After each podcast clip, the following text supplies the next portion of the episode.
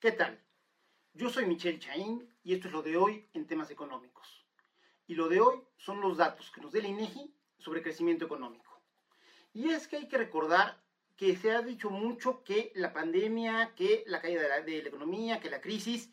afortunadamente ya tenemos los datos del INEGI para todo el 2020 en el caso del Producto Interno Bruto a nivel nacional, hay que recordarlos, es una caída del menos 8.1%, que es histórica para todo lo que fue el, 8 este, año pasado. Es cierto, en algún momento se llegó a hablar de caídas pues de más del 10%, del 11, del 12, pero de cualquier manera, una caída del 8% es una caída histórica y estamos hablando de niveles de caída superiores a los de la crisis de 2008-2009, superiores a los de la crisis de 94-95.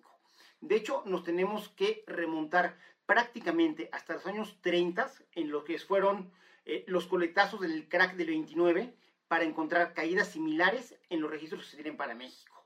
Y en este sentido, si ya bien el 2020 fue un año horribilis, es decir, es un año espantoso en términos de crecimiento económico, de eh, generación de oportunidades, de destrucción de valor y por donde se le quiera ver, la verdad es que el 2021 no comienza tan halagüeñamente como hubiéramos querido.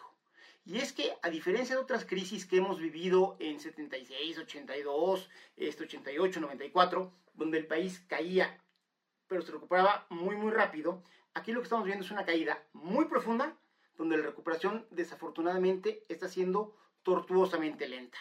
Y en ese sentido, el primer trimestre de 2021 comparado con el primer trimestre de 2020, es decir, justo antes de que sintiéramos el impacto de la crisis, es de menos 2.9.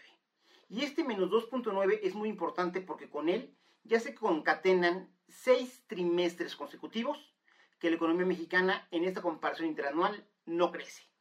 Y esto aclara de manera muy muy evidente que no es una crisis generada por la pandemia del COVID-19. Como les digo, la pandemia del COVID-19 impacta al país en el, después del primer trimestre del año pasado. Esta crisis para que sean seis trimestres de, números negativos consecutivos. es una crisis que se remonta al 2019, es decir, la economía mexicana ya venía mostrando una, una tendencia recesiva y lo que hace el COVID y la crisis internacional, pues nos agarra, digamos que mal parado en un momento de debilidad de la economía y eso hace que nos lastre, que nos, que nos impulsa hacia abajo de una manera como nunca se había visto.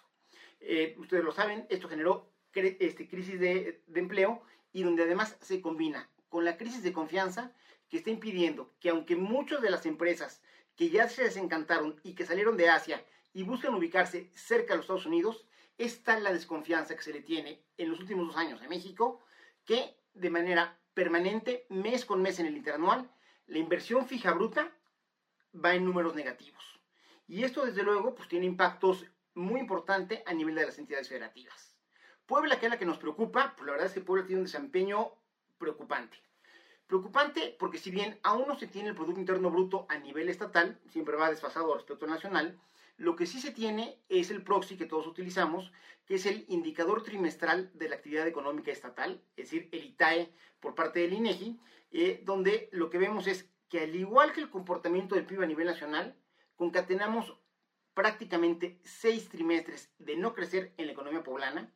donde en el segundo trimestre del 2020, cuando la economía nacional se cae cerca del 20%, lo cual es una caída histórica que nunca se había registrado algo parecido en un solo trimestre a nivel nacional, pues, pues bueno, si la nacional se cae el 20%, la economía de Puebla en este segundo trimestre del año pasado se cayó el menos 30%, y en consecuencia lo que tenemos en 2020, de acuerdo a la ITAE, es una caída histórica y terrible para el caso de Puebla del menos 11.7%.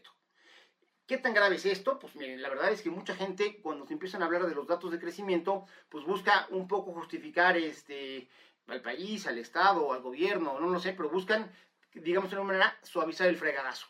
Y lo primero que te dicen es, oye Michelle,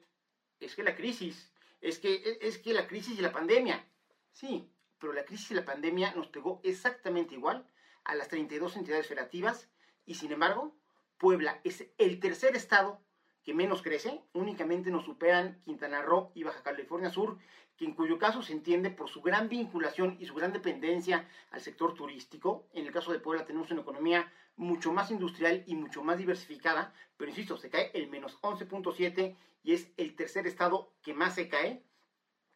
Y de manera muy importante, se cae con caídas en sectores que, que son medulares para el Estado, como las manufacturas, con todo lo que tiene que ver con eh, servicios de transporte, equipo de transporte, eh, la parte de construcción y el comercio. Además, desde luego, de los servicios de alojamiento. Y nosotros, Puebla, le cuesta al país menos 0.7%, es decir, de los, del 8.1% que se cae el país,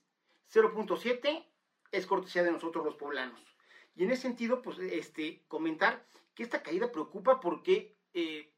de alguna otra manera, está reflejando que muchas de las cosas que la economía de Puebla necesita para no estar en esta dinámica, eh, digamos que tan, tan, tan, tan dependiente de las cosas que viene siendo mal la federación, pues falta eh, ajustar, y no es tema de una secretaría, no es que le toca a la Secretaría de, Economía del municipio o del Estado nada más, tiene que ser un tema integral de gobierno, empresarios, sociedad y trabajadores, porque de otra manera nos vamos a ver un 2021 que no va a alcanzar a cubrir lo que se perdió ya el año pasado y nuevamente donde estamos poniendo en riesgo industrias importantísimas para el país y que son medulares para Puebla, como es todo lo que pasa con el sector automotriz, donde a nuestros dos corazoncitos económicos, que son Audi y Volkswagen, pareciera que nadie les tira este, un lazo, donde de manera eh, este, constante, desde nivel de presencias municipales, desde abandono del gobierno del Estado, desde falta de interlocución con el gobierno federal, la verdad es que pareciera